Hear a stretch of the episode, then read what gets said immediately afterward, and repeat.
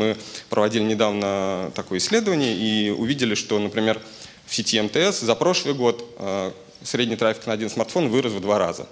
Это за год. Ну, соответственно, за 5 лет в 10 раз вполне достижимо. Это даже ниже темпа будут. Эм, конечно, количество э, подключений будет расти не только за счет э, людей, но и за счет устройств. Об этом, по-моему, уже все, все говорят и отличаются только цифры в этих прогнозах. Эм, и будет расти также и количество Э, других, подключений, других типов э, подключений, проводных, беспроводных, не обязательно мобильных. Но так или иначе, все это формирует вот эту экосистему и формирует э, тот рост, который мы ожидаем увидеть на этом рынке. Если же говорить о том, зачем, зачем нам, собственно, 5G, то ну вот первая причина это то, что трафик продолжает расти. И для того, чтобы этот трафик передать через сеть, Э, как минимум нужны новые частоты, потому что тех частот, которые выделены сейчас под существующие сети, они, э, скажем так, серьезно лимитируют, являются серьезным ограничивающим фактором в, разви... Э, в, в, дальнейшем, в дальнейшем росте. А с другой стороны, если мы говорим о частотном спектре, то трудно найти большие участки этого спектра в низких диапазонах частот. Мы уже практически все выбрали. А, мы задействуем диапазон 2 ГГц, мы задействуем диапазон 5 ГГц для Wi-Fi, мы задействуем более низкие э, частотные диапазоны. Соответственно, наверное, пришло время обратить внимание на а, более высокие частотные диапазоны. Такие, например, как 28-30 э, ГГц. Понятно, что характеристики распространения сигнала в этих частотных диапазонах отличаются от традиционных, и там уже нужны другие решения, а, в том числе и архитектурно другие решения. Поэтому понадобился новый стандарт мобильной связи. В то время, когда создавалась 3G, когда создавался LTE, мы не думали о том, что есть необходимость передавать э, данные в таких высоких частотных диапазонах. А, кроме того, э, за последние 10 лет, которые прошли там с момента возникновения LTE и формирования первых там, стандартов LTE, изменилась и э, элементная база мы, мы можем теперь себе больше позволить просто за счет того, что э, увеличились наши вычислительные мощности. А, изменилось наше понимание облачных технологий. Скажем, 10 лет назад э, не было так очевидно, как, как мы можем использовать облачные вычисления и какое место они займут на сети. А, термин виртуализация сетевых функций появился меньше, чем 10 лет назад. Э, ну и э, по мере того, как мы используем мобильные технологии, возникает и приходит аппетит к их еще большему использованию. Мы вот видели сейчас прекрасное выступление Миши, да, Доллера, который рассказывает о том, какие возможности открываются перед нами и удаленное э, выполнение хирургических операций, и удаленное музицирование и, и так далее. Э, это приводит нас к тому, чтобы мы э, перевели вот э, набор этих, этих драйверов, этих факторов, которые влияют на развитие новых технологий, в какие-то конкретные более технические требования. Эти технические требования, они на самом деле выглядят таким образом. Увеличение скорости передачи данных в 10-100 раз, снижение задержки примерно в 5 раз. То есть если сегодня типичная задержка в сети LTE это от 10 до 50 и даже до 100 миллисекунд, то э, наша задача привести это к единицам миллисекунд, для того, чтобы как раз вот обеспечить э, сервисы тактильные, сервисы реального управления реального времени и так далее. Э, возрастает количество устройств, а это значит, что э, они могут располагаться где угодно, не только там, где есть люди, но и э, в каких-то более удаленных и труднодоступных местах. А, например, э, большинство датчиков, которые могут, например, быть востребованы в энергетике или в жилищно-коммунальном хозяйстве, они могут располагаться в подвалах, а, на нижних этажах зданий, где традиционно покрытие а, не очень. Но мы должны решить эту проблему. Мы должны решить эту проблему и обеспечить э, хорошее покрытие, в том числе и в этих местах.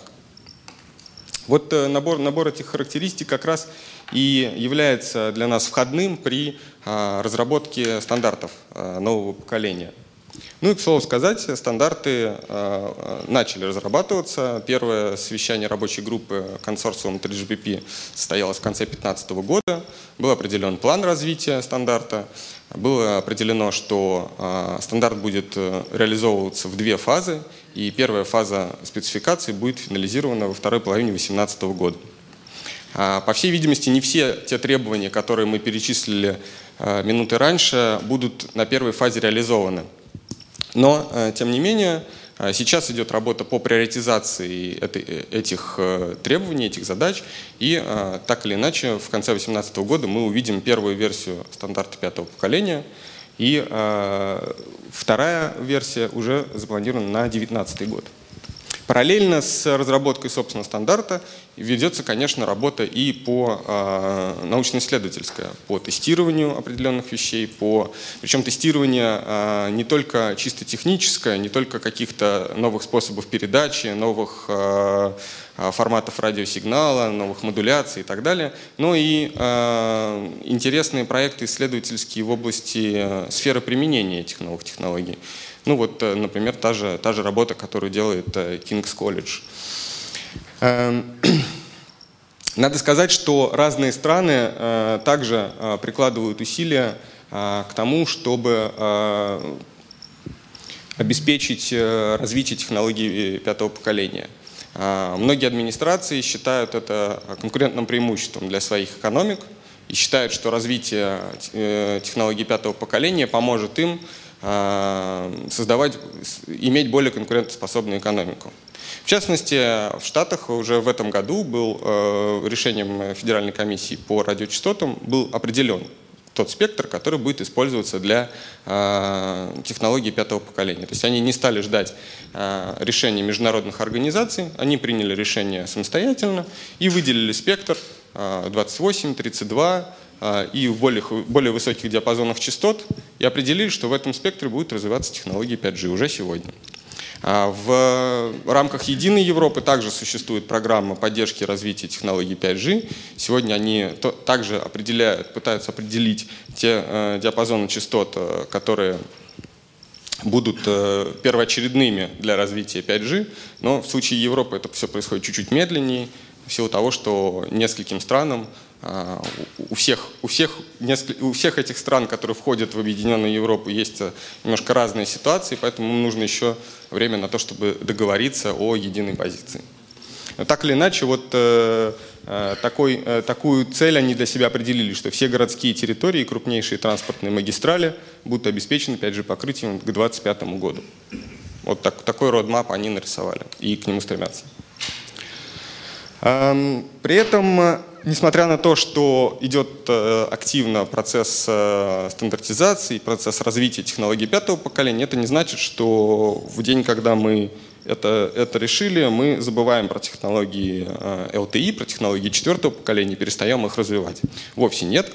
Как раз наоборот, те инновации и те какие-то новшества, и те технологии, и сценарии использования, которые ориентированы на сети пятого поколения, они частично проникают и в технологии четвертого поколения. И там, где мы можем это сделать, сохранив совместимость с существующим парком устройств, существующими сетями, мы пытаемся использовать и применить эти технологии а, и продолжать развивать LTE э, для того, чтобы в будущем не только обеспечить более высокий уровень сервиса, но и обеспечить взаимодействие между сетями пятого и четвертого поколения. По крайней мере, сегодня никто не говорит о том, что сети 5G смогут существовать в каком-то изолированном формате. Наоборот, все ставят на то, что будет э, активное взаимодействие и взаимопроникновение этих двух технологий э, одна в другую.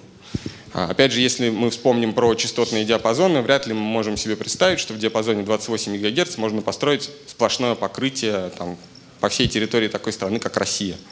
Да, очевидно, что это будет какое-то точечное, более-менее точечное или и, э, покрытие внутри помещений, а э, для более э, массового покрытия будет использоваться существующая технология.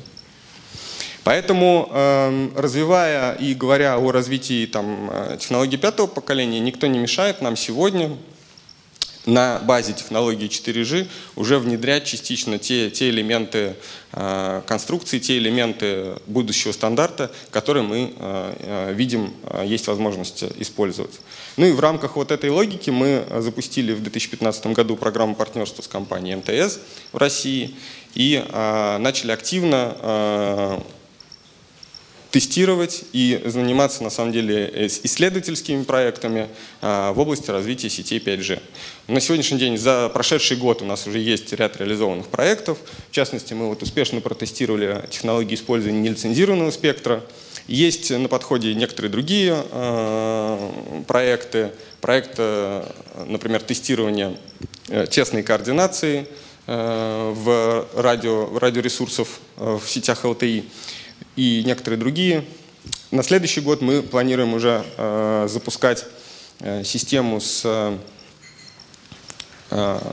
систему, которая ближе по, по своим радиохарактеристикам к 5G, да, система, обладающая, например, массив майма и технологиями бимформинга, для того, чтобы продемонстрировать уже э, какие-то вещи, которые ближе к, к использованию радио и э, именно в, радио, э, в радиотехнологиях.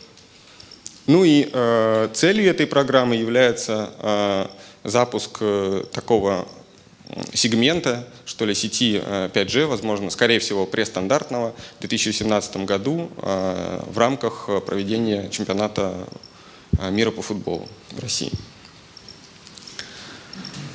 Э, такое партнерство, разумеется, у нас э, не, единственное. Таких партнерств очень много э, с разными операторами в разных странах. Везде они примерно действуют в этой логике. Но для меня здесь более интересно то, что такие партнерства существуют еще и с исследовательскими институтами, и с эм, компаниями совершенно из других, из других секторов.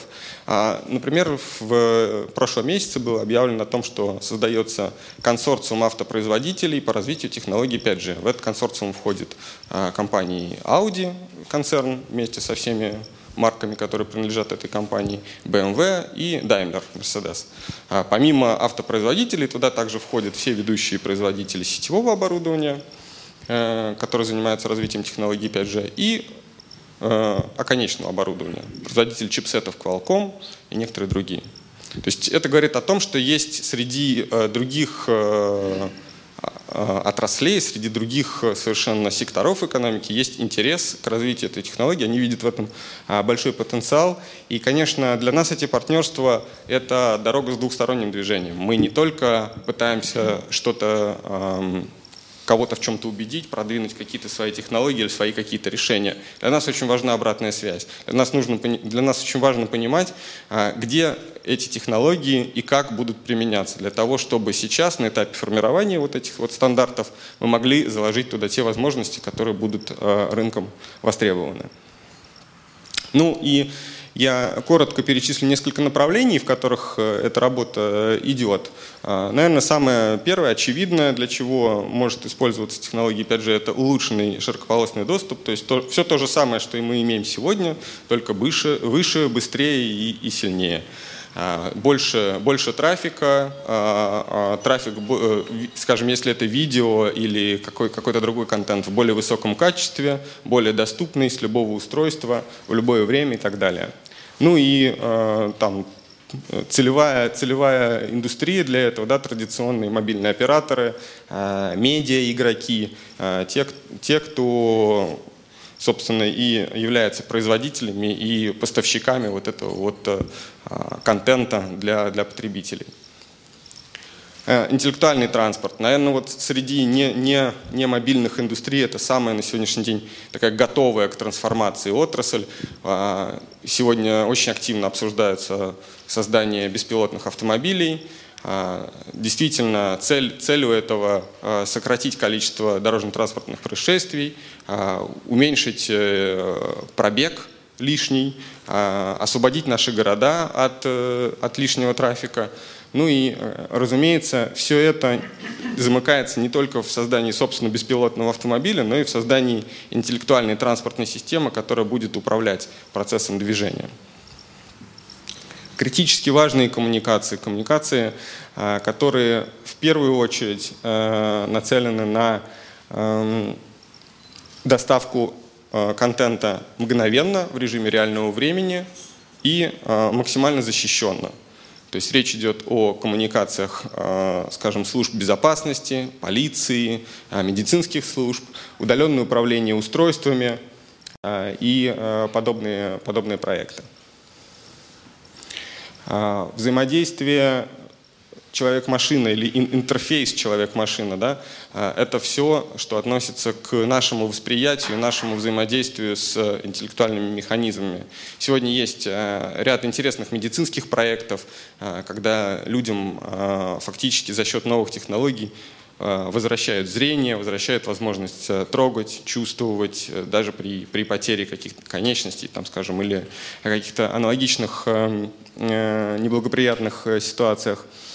А, это, это на самом деле и индустрия развлечений, дополненная реальность, э, всем, всем памятные покемоны этого года, а, виртуальная реальность. Ну, да, то есть э, на самом деле здесь тоже есть масса, масса интересных вещей, э, которые будут развиваться уже в самое ближайшее время. А, сенсоры — это, как ни странно, в первую очередь сельское хозяйство. То есть никогда бы не подумал, что вот, ну, вот сельское хозяйство ну, традиционно такая достаточно консервативная в моем, моем понимании отрасль, но на самом деле она а, очень активно сейчас применяет эти новые технологии в, в развитии сельского хозяйства. Достаточно сказать, что вот на прошедшем а, уже вот в этом году, еще весной, мобильном конгрессе в Барселоне, один из самых посещаемых стендов был это стенд производителя сельскохозяйственной техники из Канады, который вот э, представлял как раз комбайны, которые там имеет очень высокий уровень автоматизации. Один комбайн, по-моему, оснащен порядка 500 датчиков, 500 датчиков, которые контролируют э, э, состав почвы, ее качество, влажность воздуха и так далее, и так далее, и так далее. То есть все это, они говорят, э, реально помогает им увеличить урожайность, увеличить прогнозируемость того, что будет происходить с посевами, и в конечном итоге повышает прибыльность сельскохозяйственных предприятий. Ну и, конечно, когда мы говорим о сенсорах, тут же мы должны вспомнить про энергетику и про жилищно-коммунальное хозяйство, умные дома, умные города. А, Все это, а, такие проекты есть, и они на самом деле а, развиваются. Ну и чтобы не быть голословным, вот просто несколько проектов таких э, продемонстрирую. Ну, ну, еще раз повторюсь, их, их на самом деле очень много. Счет идет уже не на десятки, а на сотни. И совершенно из, из разных, казалось бы, э, отраслей. Э, давно достаточно начался этот проект с компанией Boliden э, в Швеции. Он осуществляется в рамках как раз программы 5G для Швеции. То есть у них на правительственном уровне есть такая программа развития и поддержки технологий пятого поколения.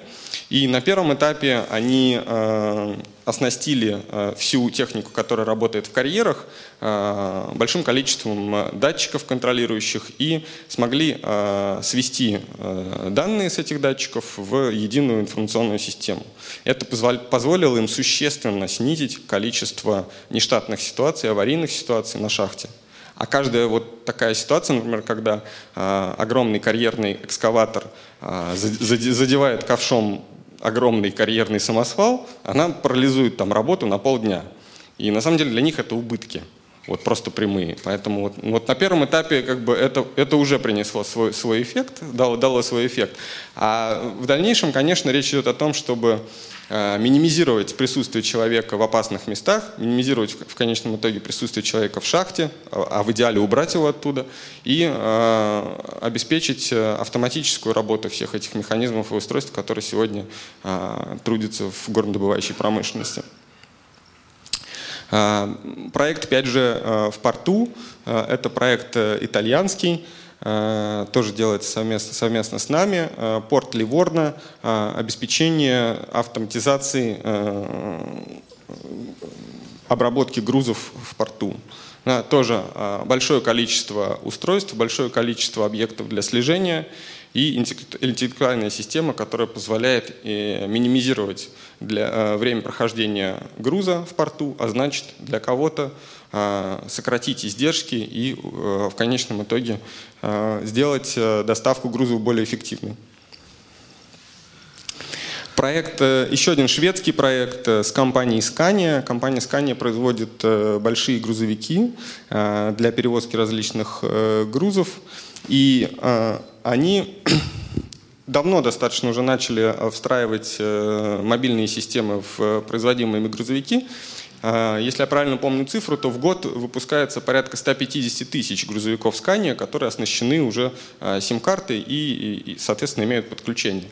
Но на сегодняшний день это подключение, оно а, все-таки больше такое информационно-развлекательные сервисы для водителя. То есть это больше информация, контроль за водителем, например, контроль скоростного режима и предоставлением информации и так далее. Но, конечно, цель этого проекта э, более амбициозная. Э, задачу, которую поставил себе Scania, это создавать э, такие виртуальные колонны грузовиков. То есть, если помните, вот э, э в, в советское еще время применялись вот эти автопоезда, которые да, имеют одну машину в голове и, значит, большое количество э, грузовиков, которые следуют за ним. Это, как они говорят, позволяет э, очень серьезно сократить расходы на доставку грузов. И сегодня есть у нас с ними совместный проект, который как раз и Э, нацелен на то, чтобы водитель вот из, из, этих, из, всей, из всего этого множества грузовиков, которые двигаются по одному маршруту, был только один в головной машине.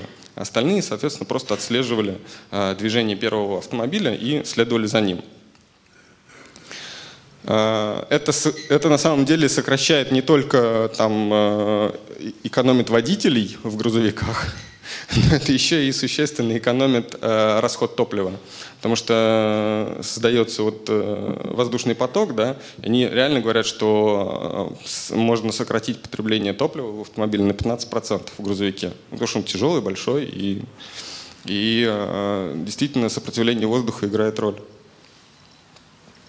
А, опять же, для хирургии это проект, вот, о котором вначале рассказывал как раз Миша Доллер из Лондонского колледжа Королевского, а, проект, который да, делает э, операции, позволяет выполнять операции в режиме реального времени благодаря устройству, которое снимает э, движение, микродвижение э, пальцев и кисти человека и передает их на удаленное расстояние. При этом имеется возможность получать еще и обратную связь. То есть для хирурга важно не только там какое-то действие произвести, но еще и получить, получить отдачу для того, чтобы просто координировать свои действия.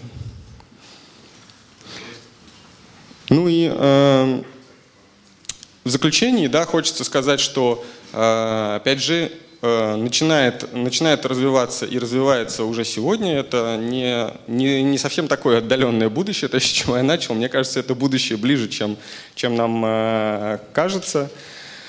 А, проекты идут, проекты, проекты выполняются. Для нас очень важно, еще раз повторюсь, выполнять эти проекты не изолированно, а в партнерстве с, с разными игроками. А, вот. И эм, ну, вот, собственно, все. И ждем, ждем э, стандарта, и тогда сможем, э, так сказать, уже развернуться по полной. Спасибо, Георгий. Да, мы тоже ждем, но если с презентацией все, вы, наверное, присаживайтесь. Да, мы, спасибо. Если, начнем... может быть, вопросы. Да, я... давайте сразу перейдем к вопросам, не будем слушать, вот, собственно, всех подряд наших спикеров, затем уже общаться. Давайте сразу поговорим. Юрий, скажите, а вот мы уже косвенно, конечно, там коснулись, вы в своей речи, а, это и датчики, и критическая инфраструктура и прочее, но у Эриксона есть вообще такое глобальное направление, это умный город, да, где все да. это вот как-то вот так сплетено, с, а, связано и прочее. Здесь что происходит вообще? Ну, а, практическое ну, что-то происходит, в частности, да. в Москве? В, в Москве не скажу. В Москве, насколько мне известно, пока ничего не происходит. Но а, в Стокгольме есть район города, который это бывший индустриальный район, называется Стокгольм, Стокгольмский Королевский порт. А, он сейчас э, оттуда выведены все предприятия, там нету больше вот промышленной инфраструктуры, которая там была, и он отдан под застройку. И поскольку этот э, район города находится в достаточно удачном таком расположении, практически в центр города, то было решено вот там сделать такой показательный, э, показательный умный город, поскольку это идет, ведется застройка с нуля, и есть возможность предусмотреть все технологические инфраструктурные вещи, которые там должны быть. Да, этот проект идет, и, насколько мне известно, достаточно успешно, уже построено несколько домов, и, в общем, жители тоже. Я, я видел несколько интервью просто с э, потенциальными жителями, которые уже там приобрели квартиры и будут там жить, они говорят, мы вообще очень, очень ждем и очень воодушевлены тем, что мы будем жить в таком, э, в таком месте, которое будет просто на краю технологий находиться.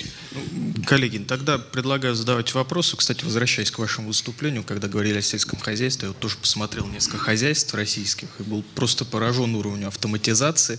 И для них как раз э, критическая история – это качество связи, потому что все оборудовано датчиком, э, огромным количеством датчиков. Да, и здесь вот э, стабильность, конечно, и скорость. Именно, в том числе и для сельского хозяйства одна из задач, которую мы решаем, да, это увеличение покрытия. То есть для того, чтобы можно было с одной традиционной базовой станции, то, что мы называем макро, да, макропокрытие, чтобы увеличить радиус соты для того, чтобы достать как бы, там какие-то поля и более протяженные участки. Тысячи и тысячи гектаров. Коллеги, вопросы? По-моему, все-таки Федеральная комиссия приняла к рассмотрению проект – в ноябре месяце они закончили прием заявок, в том числе и от наземных операторов, от спутниковых операторов. Или это... Э... Нет, я, я имел в виду, что они выделили конкретные участки спектра, которые, Но это проект, по-моему. которые уже точно будут э, определены под развитие технологий пятого поколения. Они их не распределили между операторами. То есть еще, нет, нет, еще нет, не нет, было я... ни аукциона, ни, ни конкурса, ничего. Но спектр уже выделен. В общей сложности выделено 11 гигагерц. А из них четыре будут лицензироваться, то есть, э, по всей видимости, все-таки в первую очередь среди операторов связи. И достаточно большой кусок 7 остается на нелицензируемый спектр. У нас совместно с компанией AT&T, э, американский оператор, э, вот не так давно запущен проект по подключению первого коммерческого клиента через э, технологии 5G. То есть уже в диапазоне 28 ГГц как раз стоит тестовая система. Понятно, что она престандартная, потому что стандарта еще нет. Но тем не менее там есть уже и Massive MIMO, и beamforming, и все остальные технологии, которые там будут в стандарте, как мы ожидаем. И уже подключен коммерческий клиент, который получает э, доставку видеоконтента и какие-то там бизнес-приложения для, для своих нужд. Наши регуляторы чуть-чуть, я бы сказал, более консервативны в этом подходе. мы, мы ждем а, решения ВКР. ВКР был в 2015 году и с точки зрения 5G не определил диапазон, определен только список кандидатов. Э, следующий ВКР будет э, в 2019 году, и я думаю, что раньше, чем в эти сроки, мы ничего не увидим от нашей администрации. Но э, отрадно, что на самом деле они э, интересуются, как минимум, мягко говоря, интересуются этим вопросом, то есть для них это важно. И вопрос выделения частот, безусловно, стоит для них на повестке дня. Хотелось бы услышать именно сегодня итоги года. Что было? Вы же вендор, правильно? Вот, что у вас было в начале года и что в конце. То есть по задержкам, по сигнально-кодовым конструкциям, по майма, которые вы достигли, что вы используете в антеннах. Потому что вот все, э, большинство тех э, бизнес-моделей, которые вы при, при, э, привели, их можно обслуживать и 4G+, Тут нет, ну, за исключением тактильного интернета. А, поэтому вот хотелось бы вот это вот услышать. Мы сегодня так и не услышали вот эти достижения Эриксона. И второе, э, я обратил на слайде, что вы в 15 ГГц собираете проводить э, испытания проприетарных решений. Этот диапазон никем не прописан. Ни ВКР, ничего. Почему вдруг такую экзотику вы полюбили? Да, э, резонный вопрос. Начну с первого.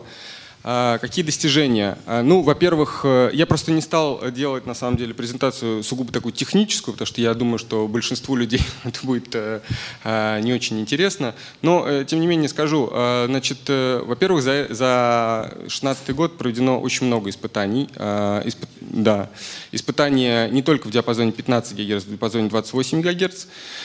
А, как раз перспективный для Штатов. А, и мы готовим в начале следующего года запускать э, испытания в диапазоне 3,5 ГГц. Это ну, считается более такой перспективный диапазон именно для европейских стран.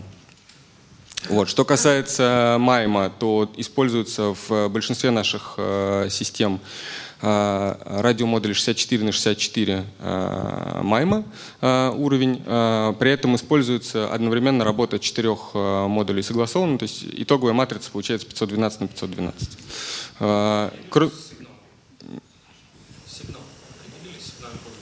Сигнальная кодовая конструкция пока используется та, которая в LTE. То есть формат, формат кадра пока не меняли. Значит, эм, что касается да, э, значит, в этом году также мы э, запустили э, проект по созданию коммерческого продукта, который уже будет 5G ready, то есть коммерческий продукт, который по мере выхода стандарта будет э, обновляться на новый стандарт только путем э, обновления программного обеспечения. Я считаю, что это тоже такой э, достаточно веха в, в развитии вот, вот нашего. Ну и что касается, почему 15 ГГц в следующем году, да, действительно, диапазон, который нигде не используется, вы абсолютно правы. Эта тестовая система создавалась в начале 2016 года, когда еще никаких решений по поводу ни, ни в американских стандартах не было. 15 а ГГц э, э, диапазон, который используется в релейках, и он относительно свободен для испытаний, он, это было проще. Ну и, э, в общем, так получилось, что именно когда создавали эту систему, то были доступны компоненты систем уже, опять-таки, часть, часть взяли от релеек, часть взяли от существующих LTE-систем, ну и сделали, сделали такой тестовый стенд, который позволяет на самом деле интересно посмотреть, все-таки 15 ГГц существенно отличается от э, традиционных диапазонов, интересно посмотреть распространение сигнала и, и как себя ведет майма вот в высоких диапазонах.